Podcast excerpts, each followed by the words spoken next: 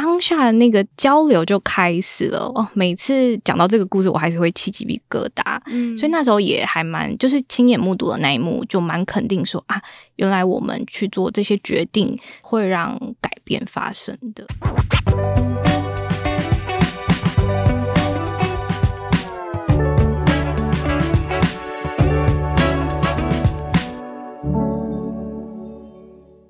Hello，各位设计关键字的听众朋友们，大家好，我是易行。自从十月底国门大开之后，最近大家应该对于旅行这件事情都特别有感。今天设计新商业的单元呢，邀请来自台南 UIJ Hotel and Hostel UIJ 旅馆的企业公关王静瑜就来到现场，跟我们分享 UIJ 如何翻转旅宿产业的生态，透过设计力、企划力，替旅人打造独树一格的旅行体验。欢迎 Jill。Hello，谢谢艺兴，嗯、uh，我是 UIJ Hotel and Hostel UIJ 旅馆的企业公关 Jill。对，今天非常开心可以来到那个设计新商业，对，算是我录 Podcast 的初体验。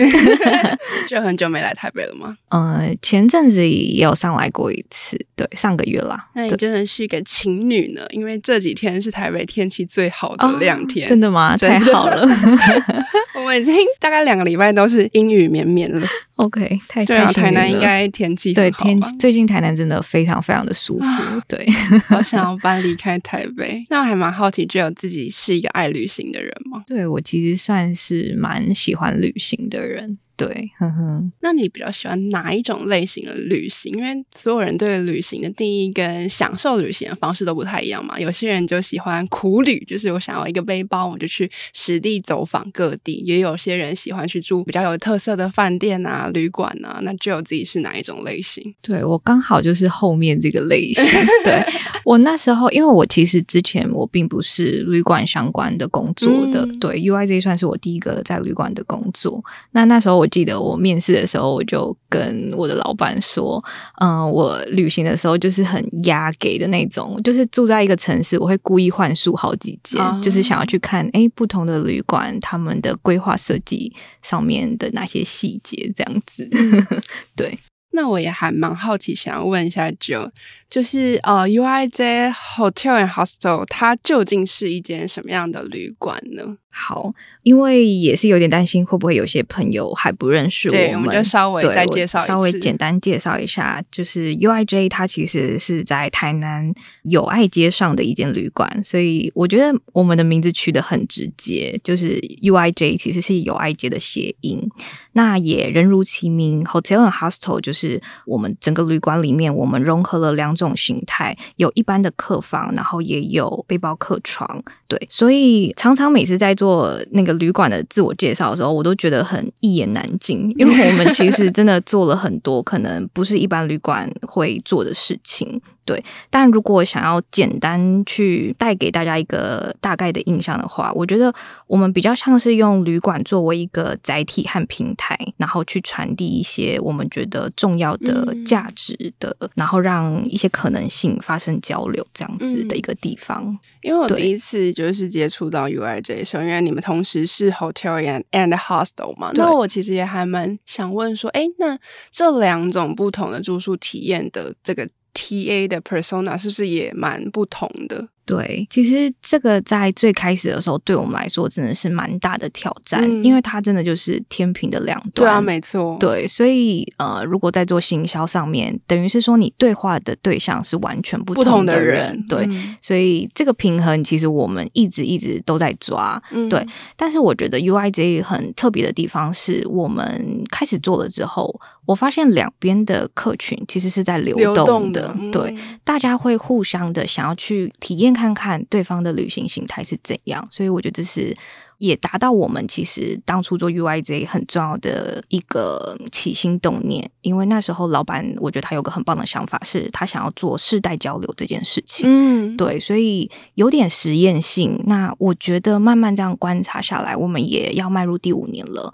我觉得这个实验是蛮成功的。对。嗯，因为其实这两种旅行的方式确实是非常不同的。对，可以想象说，就是呃，enjoy 住 hostel 的人，他渴望的旅行的样貌，可能也许跟住 hotel 的人是完全不同。但是可以促成这两群人的互相流动，然后也是为旅行体验这件事情展开更多可能性。我觉得是真的是很有趣的一件事情。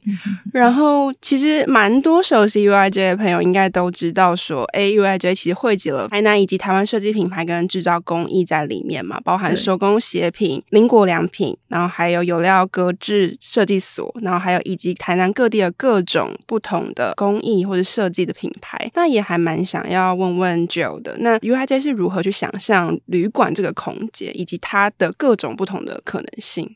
当初在设定的时候，因为就是 hotel and hostel 嘛，所以基本上我们的楼层三楼到四楼是背包客床，就是 hostel 的部分。对，然后五到九楼是 hotel。那当初两种客群，如果说我们就维持这个状态的话，其实大家应该还是住进来，然后就出去玩，不太可能会产生交流的，嗯，所以其实我们故意保留了三楼很大很大的空间作为公共的共享的空间。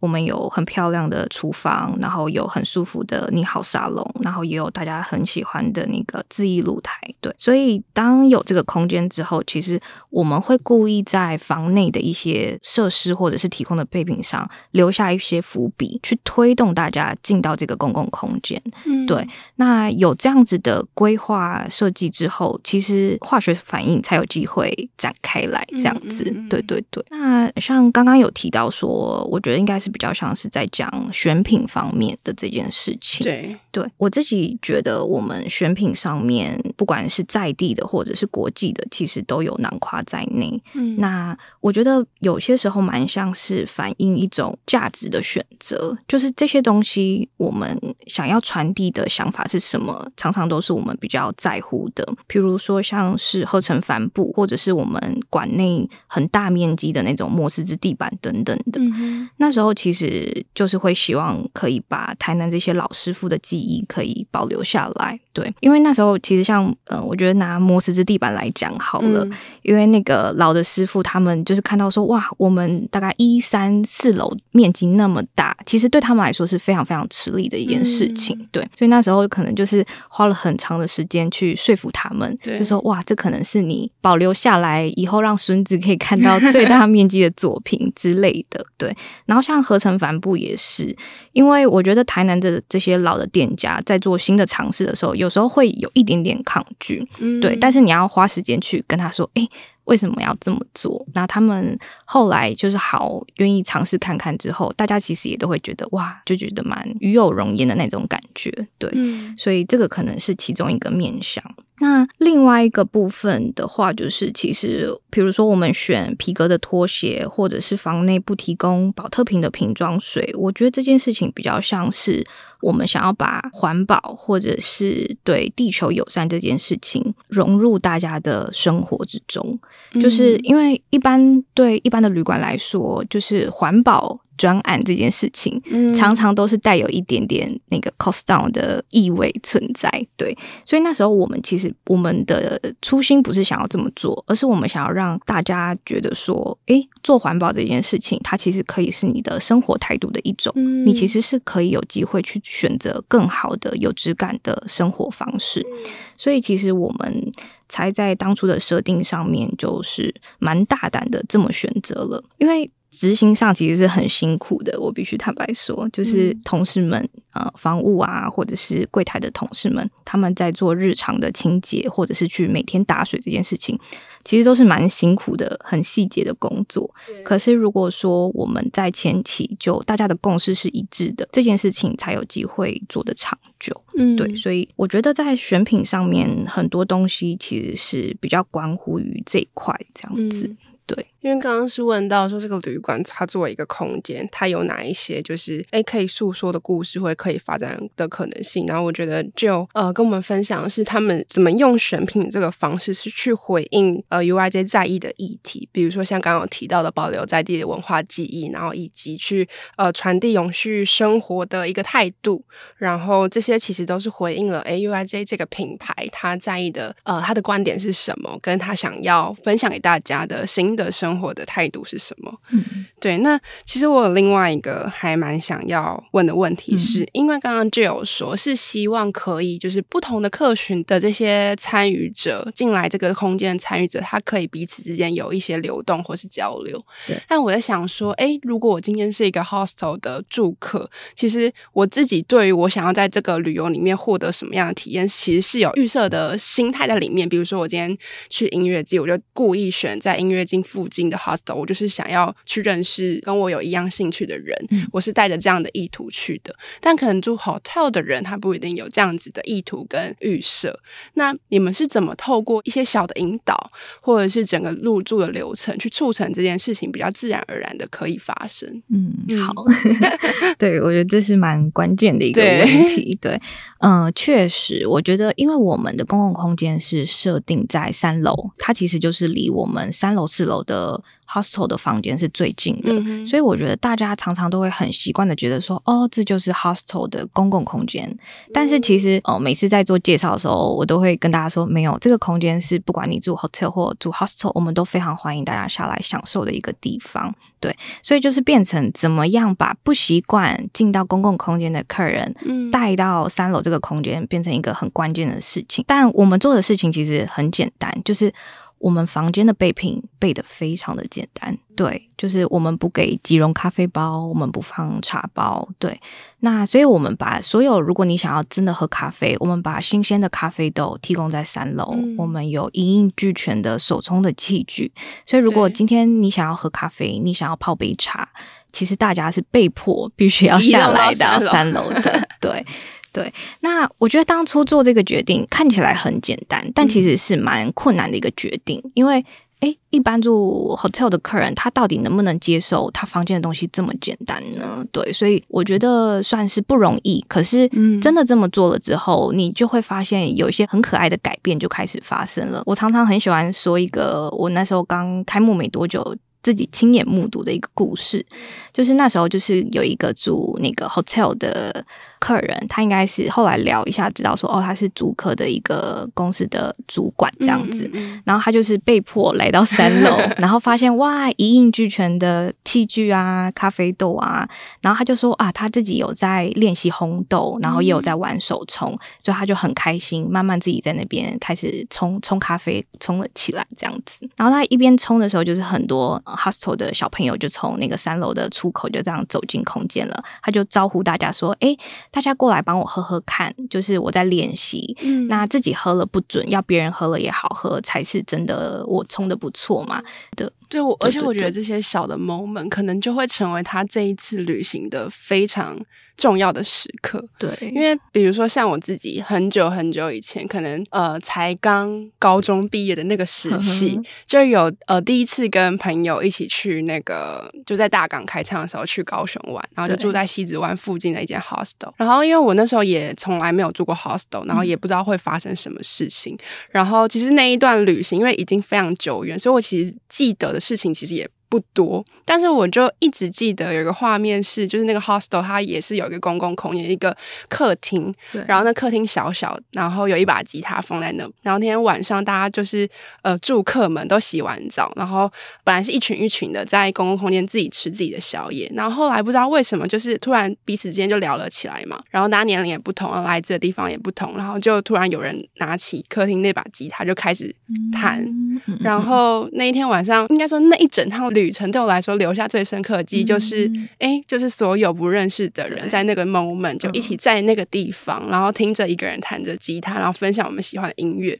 那我觉得真的是。那应该算是那一次的旅行最最深刻的一个体验。嗯、它其实无关于我去了哪个景点，是对，就是不期而遇。啊、然后我觉得那个真的是会印象非常非常深刻。确实，确实。那还有没有什么发生在三楼，只有一个只有也很印象深刻的故事？有诶、欸，真的是超超多的。我先随便乱讲一个，就是我们也有一个客人，他应该算是很长来住了好几次了。嗯，那因为他就是已经对那个空间熟门熟路。了，很知道有哪些设备啊可以用，所以他有一次他就自己带了他的马德莲的模具，哦、然后 还自备模具。对，因为我们有很大的那种烘焙用的烤箱，嗯、所以他就知道可以去这样子使用，他就带了马德莲的模具来这边烤马德莲，跟现场的人分享。嗯、那你看他是有计划这么做，可是其他的旅客一定对他们来说也是很像你那时候遇到的一个不期而遇的感觉，所以。我觉得这些小小的事情，就是常常这样子发生，会那个蛮蛮魔幻的。嗯、那我自己其实我自己有发生过一件我觉得太有趣的一个故事了。对，就是因为其实我们当初做企划设计工作还蛮常加班的。然后有一次就是在公司也是待到比较晚一点。嗯、那因为我老板他很其实蛮喜欢在馆内的空间走来走去。嗯、对，然后他就在三楼发现了一组客人。很认真的在备餐，他就跟他们聊了一下，就说：“诶，他就跟我说，Jill，楼上有一组客人非常有趣，你快点上来，就是跟他们认识一下这样子。”嗯，然后我就真的。呃，到三楼上去，然后发现他们就是开始在做，就是从前菜呀、啊、沙拉，然后意大利面，还有甜点，就是一个 full set 晚餐，就是大家在那边准备这样子。对，然后后来坐下来，呃，就是整个长桌坐满了嘛，我们就坐下来，他们就说：“哎，我们其实有多准备，你要不要一起用餐？”所以我就真的乱入了他们的晚餐的餐会。嗯、对，那跟他们聊了一下，才发现说：“天呐，就是他们的故事实在是太精彩了，因为他们一群朋友。”从台北下来，那会下来的原因是因为他们当中有一个人的朋友是在台南的偏乡当小学老师。嗯、对，那时候其实是母亲节的前后。那那个小学老师他其实有一个想法是，他想要准备一个好的餐盒，让小朋友可以带回家跟妈妈或阿妈一起享用。嗯、因为他说，其实偏乡的小朋友很多是隔代教养，或者是妈妈其实工作时间非常的长，不见得有那个余裕去庆祝母亲节这件事情。对，所以他就是想要把餐准备好，让他们可以带回去这样子。那他们这群朋友听了就觉得，哎，嗯，好，这是很棒的事情，想要响应他。那群人的组成很可爱哦，就是有一对情侣档是主厨，然后女朋友是那个甜点师。后来后来他们结婚了，我们一直都还是有保持联络。对，然后还有那个发型设计师，然后还有银行的那个理专，这样子、哦、也太多元了。对，就是非常多元的一群好朋友。那大家一早大概三四点。就从台北开车出发，先到其中一个人的云林的阿姨家备餐，然后赶十一点多到那个小学去送餐。送完餐以后，他们就来到就住我们旅馆这样子。然后因为那时候好像三点才能 check in 嘛，所以他们其实到的时候可能大概一两点左右。那柜台就看他们好像蛮累的，就先让他们到三楼去休息。嗯、那他我后来看他们分享的照片才知道，他们就是大家全部睡睡倒在那个露台上面 晒太阳，然后就是稍微补充了一点那个阳光跟体力之后，就走进那个三楼的厨房。那大厨就说：“不行，我这个手太痒了，这个厨房这么棒，就是不 做点什么好像有点对不起。”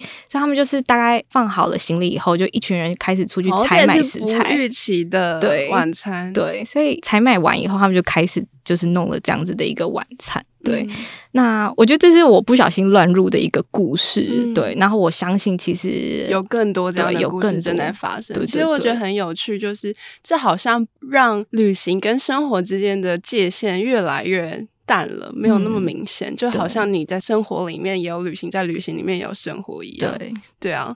那我接下来想要问的是，因为刚刚那个 Jill 提到你们做企划工作嘛，对。那其实呃，UIJ 一直以来也都是以就是非常有趣的企划闻名。那我还蛮好奇，想要问的是，就是以策展或是企划的视角来思考一间旅馆，可以为呃大家带来什么样的体验？它背后 UIJ 想要传递的理念是什么？可不可以跟我们分享一些比较诶、欸、近几年比较有趣的案例？嗯嗯嗯，嗯，好啊。我们做企划跟策展，其实大家应该会觉得频率还蛮。蛮频繁的，对，啊、对。那那时候其实一个想法是说，诶，我们蛮希望大家每次来 UIJ 都有新的感受跟体验，嗯、所以我们会一直不断的有这样子不同的活动或者是策展。对，嗯、那以这几年比较有趣的例子是，我觉得这也对旅馆来说是蛮，就是我刚刚说的，一般旅馆可能不见得会这么做的一些活动跟企划。那像是二零二一的跨过季来说好了，嗯，坦白说。对台南的旅馆来说，你即使不做任何的事情，跨年夜一定会满房。嗯、对，那那时候为什么会想要做跨过季呢？呃，我觉得有有几个背后的原因。第一个是我们自己常常在跨年夜没有好的活动可以参加，确实好像能参加就那些。对，然后去了会觉得啊，就是。辣妹跳舞，然后喝酒倒数，好像有一点可惜。对，这是一点。那另外一点是因为那时候其实疫情到了第二年嘛，对，大家其实也蛮闷的，所以我们就跟一些好朋友，比如说像民生电器啊，我们就聊说，哎，那不然这次跨年我们来。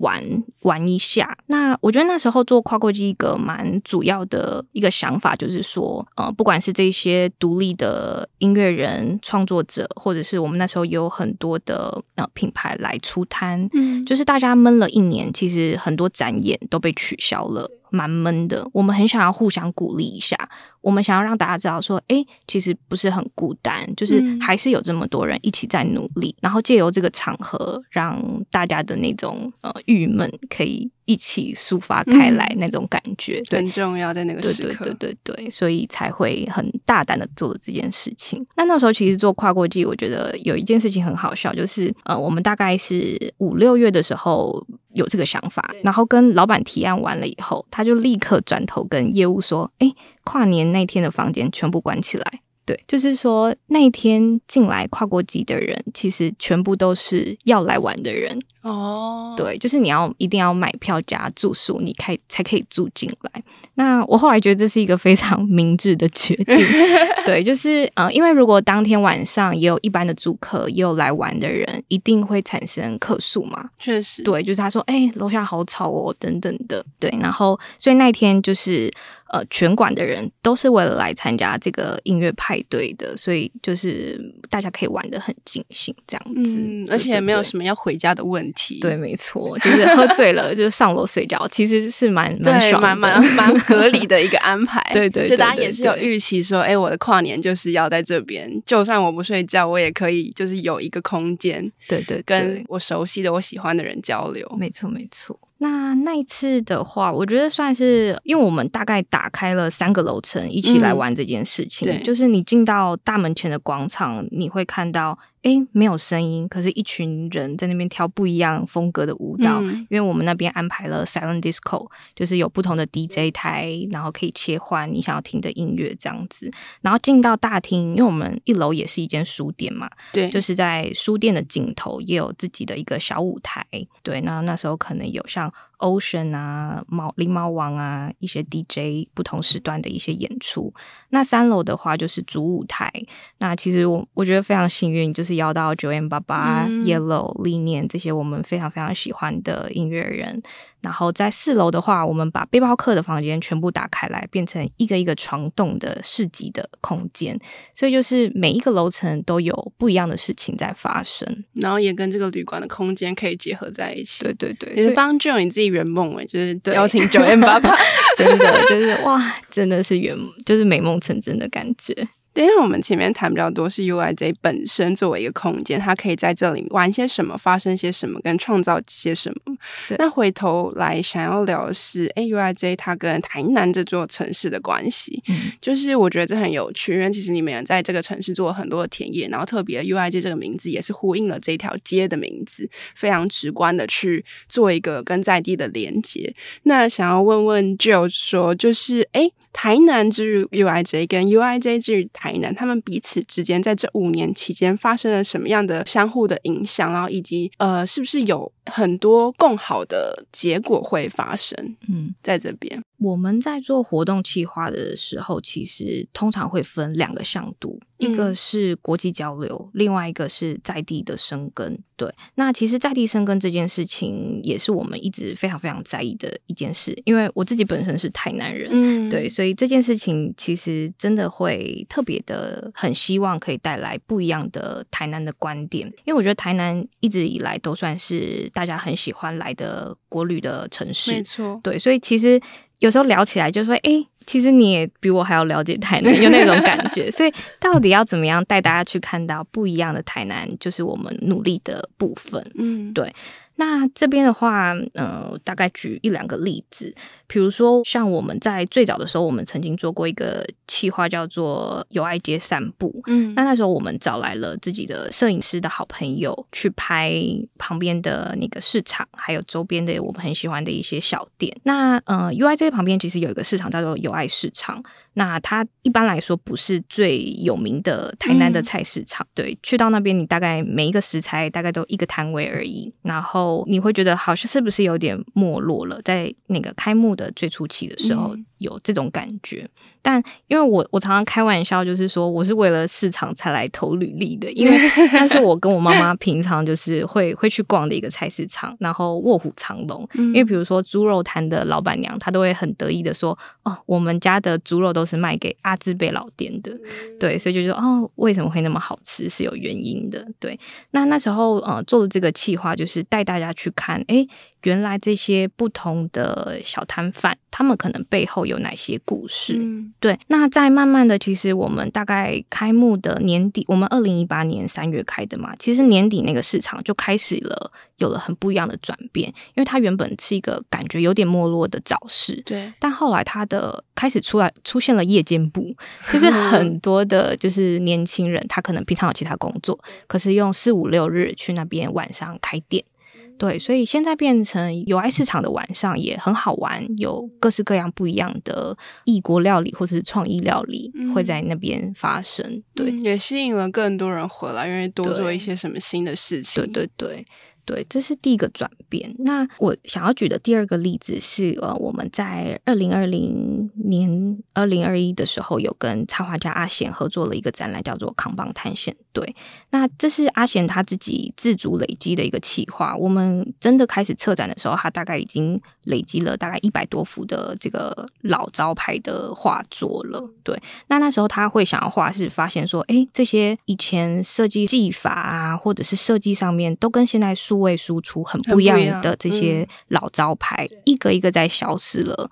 对，所以他很希望在他们还在的时候，慢慢把它画下来、记录下来。对，那那时候我我看的时候，其实还蛮感触的，就是很多的招牌都在我们旅馆周边，那甚至很多都是我们从小到大的记忆，有的甚至是我国小同学家里的店。嗯、对对对。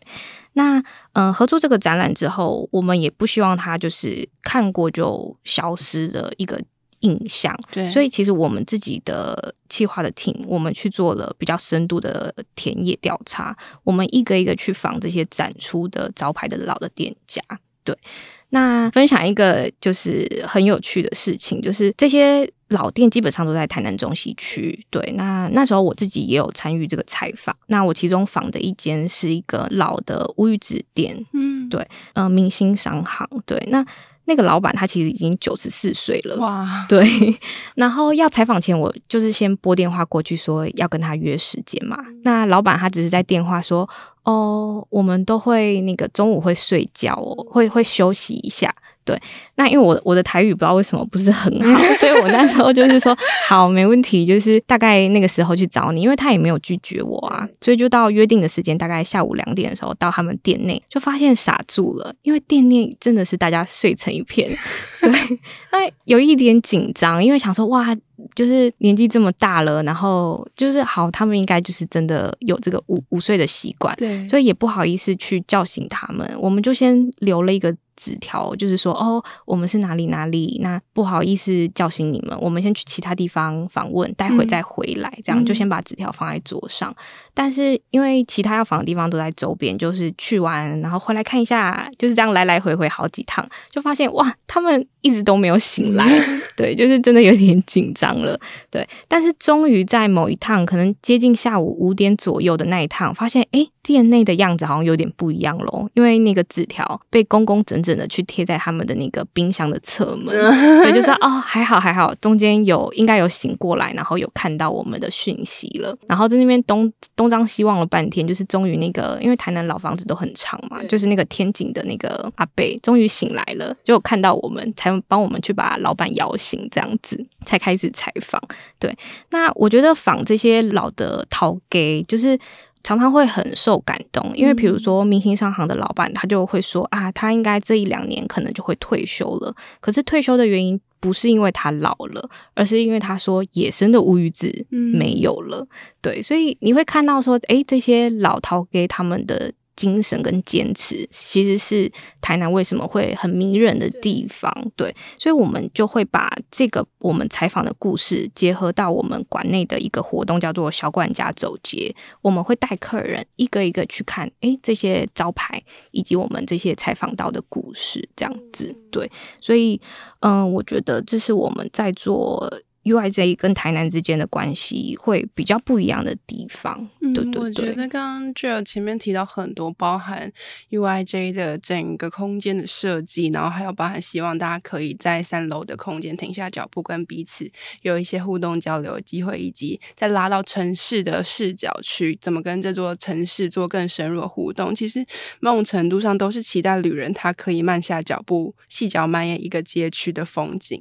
那我其实也还蛮好奇，因为是在今天采访之前，也是重新去看了一下 UIJ 的官网，对，然后就发现，就是这个官网的，就是文字描述真的非常的美，然后也非常的在强调说怎么去静下心来，再去深深的感受，然后慢下脚步，包含可能听个黑胶啦，读一本书啊。那我很好奇，在这背后，诶，UIJ 这个品牌，或是说这一间旅宿，它背后有什么样的理念想要传递，以及他自己在看待旅行这件事情，是不是也有自己的观点？嗯，我们当初大家对 UIJ 的印象应该很多，就是体验上面，就是啊，我们馆内有书店，check in 的时候会借大家一本书，就是阅读这件事情其实是充斥在旅馆之中的。那另外一个体验就是有黑胶唱片嘛，我们在推广音乐这件事情，其实也是很重要的灵魂跟文化。那那时候会选择这两个媒介，我觉得想法非常的简单，因为我们觉得它跟旅行的本质是很相似的，因为。你不管是听音乐，或者是看书，或者是旅行，它其实都是探索自己，然后也是探索世界很好的方式。嗯，确实，对，所以我们才会把这样子的体验都结合在呃旅馆之中。对，另外一个就是 UIJ 到底想要传递的想法是什么？这个其实我们比较少真的。对外去跟一般的顾客讲，对，对，但我们其实有很重要的三个核心精神，叫做知识、品味、分享。对，那这三件事情其实它是一个循环，对，因为知识第一个，我们其实在讲的是你有没有探索这个世界的好奇心，对。那当你有这些生活中的累积之后，你才能去做出好的选择。嗯，那我觉得做好的选择其实就是你。一个人的品味的展现，对，它不是一个评断高低优劣的一个名词，而是我们会希望说，你透过选择去展现你这个人是怎么样的一个风貌。那最后一个，我觉得也是 U I Z 最重要的一个事情，就是分享这件事。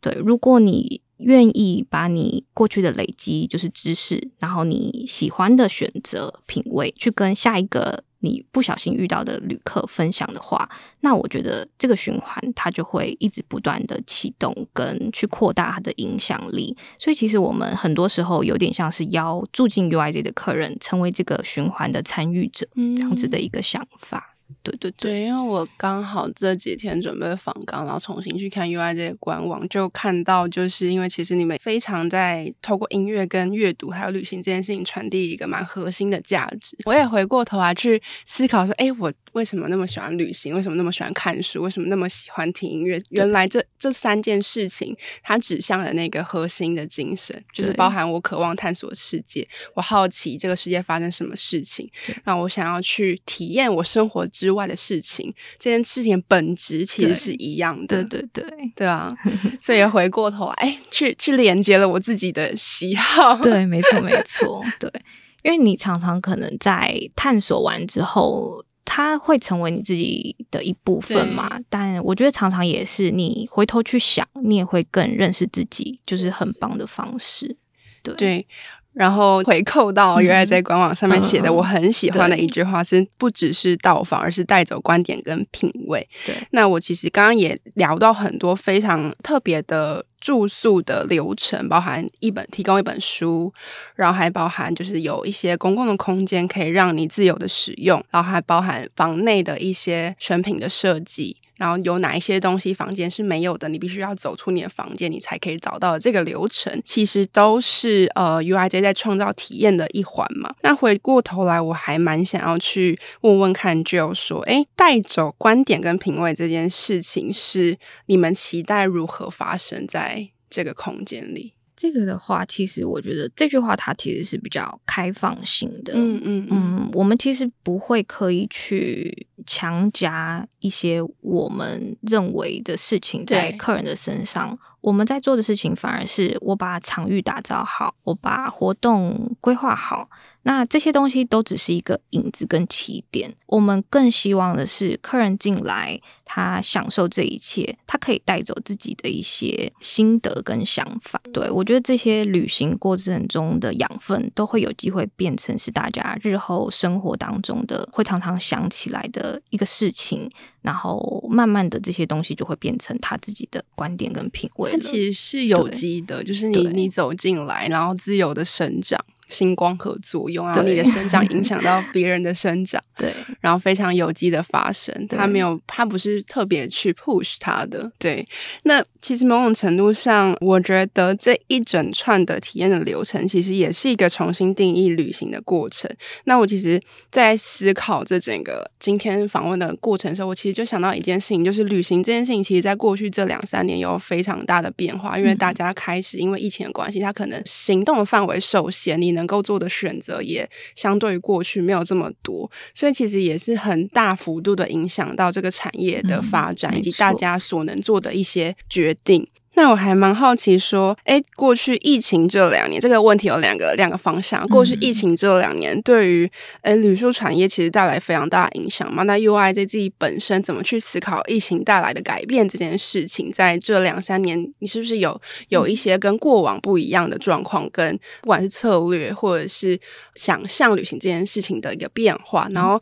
第二个方向是，哎，未来其实国门又大开了，然后外面的人可以进来，我们也可以出去。之后，你们如何重新去想象、重新去定位旅行这件事情，会有这样子阶段性的转变吗？其实这两年真的是我觉得对旅宿业来说蛮挑战的，对，确实，对两年。但我觉得，因为我们在台南，所以其实来相对来说是非常非常幸运的，嗯、对，因为国人也是非常喜欢到台南去旅行，对对对对。就是相较于对我们来说，真正有冲击的月份，可能大概就是今年最严重的那段时间，对，就是一个月、两个月，就是真的不是太长。对，但是我觉得有这段。就是这样子突然空白下来的时间，对我们来说还是蛮好的。嗯，因为那段期间，其实我们老板没有放大家无薪假，我们还是照常每天去 公司上班。但是我们还是做了很多的事情，因为譬如说，对房务的同事来说，他很繁忙的时候没有办法去做到的细节清洁。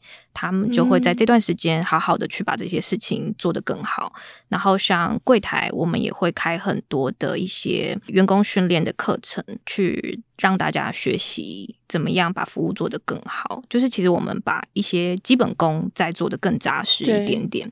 那因为就是其实这段时间就是大概一两个月的时间而已，所以很快的国旅大爆发，就是大家报复性旅游回来的时候，其实。就刚好衔接上了，让大家可以用高强度的方式去练兵。所以他们其实第一线真的是非常非常的辛苦。对，那我觉得有有这些过程还是好的，因为你接下来国门打开，诶，我们从最闲散的时候也有。然后最紧凑的时候也有，所以不管接下来遇到的是什么样的状况，我相信大家已经都有万全的准备。对对对对对，所以不管面对什么样的最极端的状况都走过。对对对对，所以我觉得是是好的，对。国门打开的这件事情，其实我自己觉得真正的挑战反而是国门打开之后。嗯，因为在疫情之前，坦白说，我们的外国旅客不少，我常常会就是真的遇到蛮多就是自助旅行的国外的散客来。那跟他们聊过之后，会知道说，呃，比如说欧美的旅客，他们常常都会规划那种。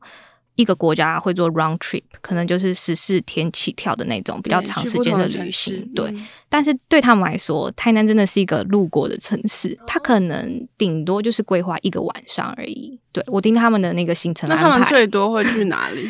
最多吗？嗯、呃，台北对台北是一定要。然后花东他们很喜欢，他们喜欢自然景观的地方。对，那台南对他们来说不是首选，必须坦白说。嗯、可是他们常常住进 U I Z 以后，就会哎。诶不晓得有这么漂亮的地方、有趣的地方，所以他们会从一天变成续住到四五天。嗯、就是我遇到好几个都这样子，就很可爱。对，那我觉得这对台南的旅馆来说，其实算是一个挑战，因为我们变成说，哎。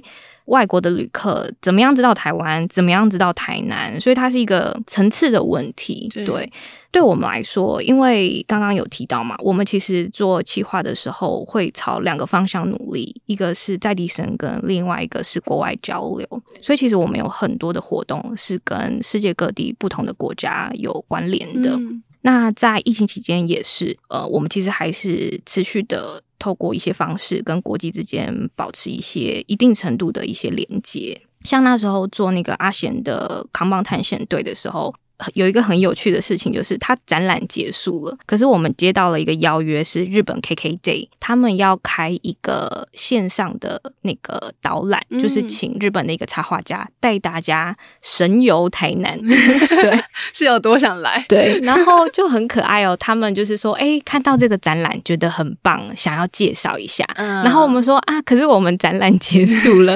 他说没关系，没关系，就是还是带一下。所以我们就把那时候展览相关的一。一些小的周边寄去日本，让他们可以佩戴着，在那个直播上面跟大家介绍，仪式感。对，有这样子的一个活动。嗯、那所以就是看到那些，因为我那时候也有全程看，但我。我就是看大家就回馈说哇，好可爱哦，就是很期待解封之后会想要来。对，这是一个。然后另外一个是，呃，我们其实诶也连续三年跟那个瑞士的 Freitag 每年都有不同程度的比较大型的展览。对。那因为他们国外的主管也会觉得说哇，很酷，就是在海外有这样子一个一间旅馆在做这样子的事情，所以他们也都很期待说，诶，解封之后会想要来看看。对，对，所以。前阵子他们自己的那个新加坡的主管一解封后就来先来 先来看一下，说：“哎、欸，这间旅馆哇，每年都可以跟我们有这些很密切的合作，是为什么？”嗯、他们也非常的好奇。对对，所以其实这是我们自己努力的方向。对，那。接下来其他的话，我觉得就是蛮可能看政府啊，或者是其实现在的线上旅行的平台，他们也都会有不同的策略，对，对对对，所以我们可能就是会比较去留心这些动向，然后去紧密的跟上这样子。那其实反而 UIJ 的挑战是在解封之后，如何我觉得把台南那个城市再介绍给更多外国的游客。对对对。那现在目前入住 UIJ 的外国人都是以哪里人为主啊？哪里人吗？还是都有？其实非常多元，很多元，没有特别是就是日本人最多，或者是欧美人最多。如果是比例来说，还是是有的。因为以疫情前的话，我们最多的可能第一名是香港客人，第二名是日本客人，然后接下来就是欧美的客人，就是各个国家都有。都有，对对对，嗯嗯。那其实我们今天聊到非常多，就是 UIJ 作为一个空间，然后它如何带动这个城市周边，让大家更了解台南这个城市的同。同时，你也可以透过自己旅行的过程中，你获得一些更不一样的体验。那今天非常谢谢 Jill 来到我们的节目分享他的经验。那如果各位听众朋友对于 Jill 分享的内容还有觉得诶听不太过瘾的话，Shopping Design 在十二月十号将举办灵感社交场的活动，这是一个结合体验设计、知识讲座的设计交流论坛。现场将会邀请九位重磅级的来宾，跟我们一起探讨二零二二年三大设计趋势，以及设计新商业如何为我们的生活、消费以及商业场景创造更多的可能性。那 Jill 到时也会以讲者的身份一起参与哦。如果各位听众朋友想要了解更多社交场的细节，欢迎点击下方的链接，或者关注 Shopping Design 的官网、脸书、IG 社社群，我们会持续提供最新的消息给大家。设计关键字，我们下次见，拜拜，谢谢，拜拜。